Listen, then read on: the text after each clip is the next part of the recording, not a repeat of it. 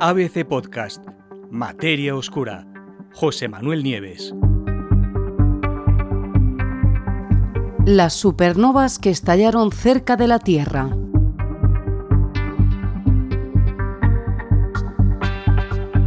Algunos de los elementos más pesados de la tabla periódica solo pudieron formarse durante los episodios más violentos de todo el universo. Estrellas en explosión o colisiones entre estrellas de neutrones o agujeros negros. Ahora, un equipo de científicos, capitaneados por un físico que se llama Anton Wallner de la Universidad Nacional de Australia, acaba de descubrir isótopos de algunos de esos elementos pesados, todavía radiactivos, y los ha encontrado a 1500 metros de profundidad en el fondo del Océano Pacífico, un trabajo espectacular que se acaba de publicar en la revista Science. Desde luego, no resulta extraño observar elementos pesados en la corteza terrestre. Esos elementos son una herencia directa de las nubes de polvo y gas original a partir de las que hace miles de millones de años se formó la Tierra pero normalmente se trata de elementos que con el paso de los eones, de los miles de millones de años, se han ido descomponiendo en formas más estables a lo largo del tiempo. Pero encontrar esos elementos ahora y aún descomponiéndose es una cuestión completamente distinta, una cuestión que plantea toda una serie de interrogantes. ¿Qué tipo de interrogantes? Pues por ejemplo, el hallazgo podría arrojar luz sobre los eventos cataclísmicos que han tenido lugar cerca de nuestro planeta y podría desvelar cuáles y cuántos de esos eventos se han producido en épocas geológicamente recientes. Además, el descubrimiento de Wallner y de su equipo también podría ayudarnos a entender mucho mejor cómo se forman esos elementos pesados en el universo. Vamos a explicar un poco este concepto, porque construir átomos, átomos de, los elementos de la tabla periódica, no es nada fácil, es algo que requiere mucha cantidad de energía. Eh, los protones, por ejemplo, se pueden unir para formar helio solo dentro de los hornos nucleares de las estrellas. Las estrellas, las están formadas fundamentalmente de hidrógeno, que es el más simple de todos los átomos. Apenas consta de un protón y de un neutrón. Dentro del corazón nuclear de las estrellas, como el Sol, pues esos átomos de hidrógeno se fusionan en átomos de helio, que son justo el elemento siguiente de la tabla periódica, y están hechos por dos protones y dos neutrones. Cuando ya la estrella ha consumido sus reservas de helio, ¿Cuál es el producto de la fusión de, dos átomos de helio? Pues el litio. Y así se van generando todos los elementos de la tabla periódica. Ojo, no todos, se van formando distintos elementos, pero incluso la potencia de la fusión nuclear de las estrellas no es suficiente, por ejemplo, para construir átomos mucho más pesados como los del oro, los del uranio o los del plutonio, ¿no? que necesitan de muchísima más energía para, generarse. ¿Y de dónde sale esa energía? Bueno, desde hace tiempo, como os he dicho al principio, sabemos que existen ciertos escenarios en el universo que sí permiten que, eh, una captura rápida de electrones. Es un proceso que los físicos llaman proceso R y al capturar muchos electrones de forma rápida se pueden formar átomos muy pesados. Y esos escenarios extremadamente violentos incluyen, como os he dicho, pues supernovas, fusiones de estrellas de neutrones, etc. ¿Y dónde están esos elementos pesados? Bueno, están repartidos por todas partes. Imaginaros, el universo tiene 13.700 millones de años. Y en todo ese inmenso tiempo de la existencia de nuestro universo, un montón de estrellas son las se han fusionado, han explotado y al hacerlo han regado literalmente la galaxia y otras galaxias con átomos de hierro, de oro, de uranio, de plutonio de todos los elementos pesados que conocemos. Todos esos elementos pasaron después a formar parte de las nubes de hidrógeno a partir de las cuales pudieron nacer las siguientes generaciones de estrellas.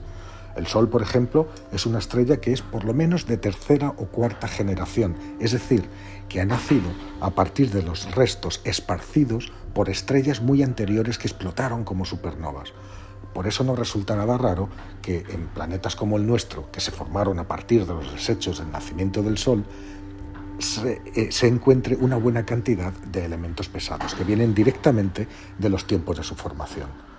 Pero ojo, No todos los elementos pesados nacen de la misma manera y no todos viven el mismo tiempo.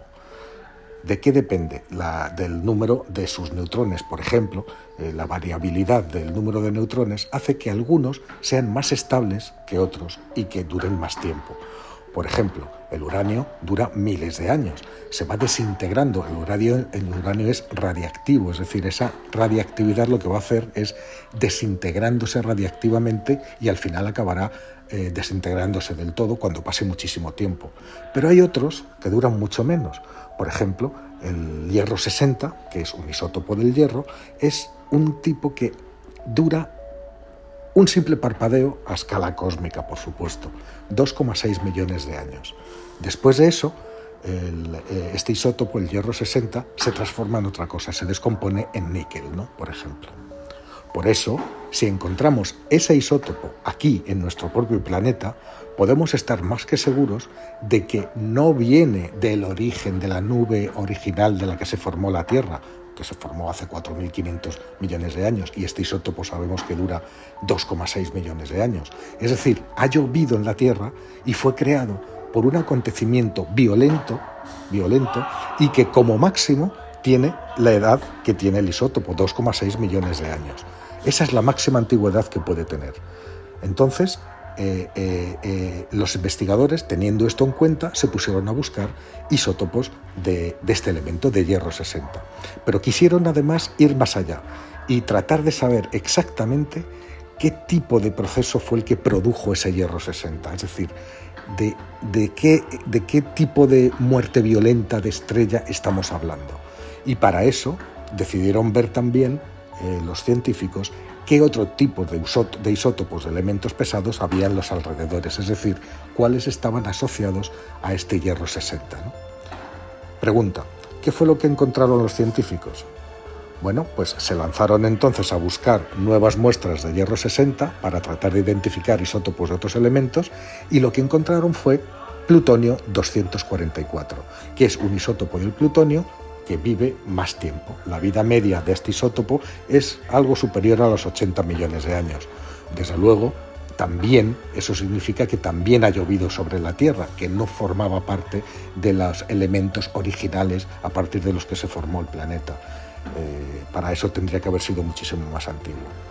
Bueno, en total, los científicos descubrieron dos entradas o dos lluvias distintas de hierro 60 durante el último puñado de millones de años.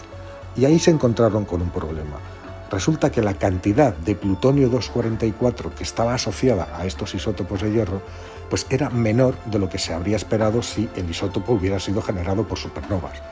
Y eso parece que apunta a otro tipo de origen, un origen que pena que por el momento no ha podido determinarse, resulta desconocido. De hecho es una historia complicada. Es probable que este plutonio 244 al final sí que se produjera en supernovas, pero también podría ser el resultado de un evento mucho más antiguo, mucho más violento y aún más espectacular que una supernova, que ya es decir, como por ejemplo la detonación de una estrella de neutrones. ¿Qué fue lo que encontraron los investigadores? Bueno, pues los científicos lo que hicieron fue medir la tasa de radiactividad, hacer algunos cálculos, también algunas suposiciones, no nos vamos a engañar, y los investigadores por ahora lo único que pueden hacer es especular. Una idea posible es que la producción de ese hierro 60 es compatible con entre dos y cuatro eventos de supernova que pudieron ocurrir en los últimos pocos millones de años y a distancias comprendidas, fijaros, entre 160 y 330 años luz de la Tierra, que es muy poco. No sé si conocéis, y si no, buscarlo en internet, poner nebulosa del cangrejo. La nebulosa del cangrejo son los restos de una antigua supernova, de una supernova además que estalló en tiempos históricos, en el año 1054. Eh, veréis que eh, es, todavía se ve con el puntito en el centro se ven los, toda, esa explosión ¿no? del año 1054. Fue tan brillante que eh, hay textos chinos de esa época que, eh, cuentan que el cielo se iluminaba y, y, que estuvo iluminado durante meses. Es decir, era, era visible incluso a pleno día, fijaros la potencia. Bueno, pues esta supernova resulta que está a más de 6.000 años luz de la Tierra. Y estamos hablando de entre dos y cuatro eventos, que es lo que han encontrado estos investigadores, que estarían eh, eh, eh, tan cerca como entre 160 y 330 años luz de, nosotros. Bueno, pues ahí, es donde, ahí es donde estamos. lo, que hay, lo que hace falta ahora mismo es buscar más de estos isótopos e intentar afinar esa información. Sí, eso que habéis oído hace un momento es mi gato que no me deja en paz. Lo siento muchísimo, pero ha querido participar en este podcast, así que bienvenido sea. Para terminar, os diré que estos datos podrían ser la primera evidencia que tenemos de que las supernovas sí que pueden producir este elemento, ¿no? el plutonio 244. O es posible también que ese plutonio ya estuviera en el medio interestelar antes de que estallara la supernova y que fuera simplemente empujado a través del sistema solar en formación junto con la eyección de la supernova. Fijaros, eh, eh, a partir de unos isótopos pequeñitos, de unos restos encontrados en el fondo del océano, fijaros hasta dónde ha podido llegar el conocimiento de los investigadores. En el futuro se podrán dar datos mucho más precisos y sobre qué tipo de eventos, cosa muy interesante para saber qué es lo que nos espera en el futuro, qué tipo de eventos y a qué distancia se produjeron de nosotros.